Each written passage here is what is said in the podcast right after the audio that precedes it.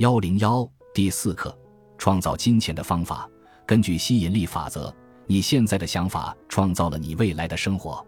你会吸引来自己想的最多的东西，因此很容易就能看出在金钱这方面你的主导思想是什么，因为你正在经历这一切。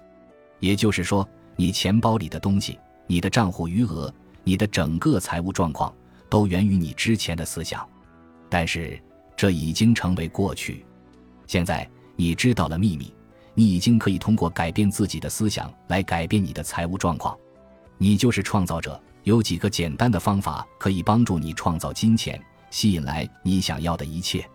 创造金钱的方法很简单，只需要三步：要求、相信、接收。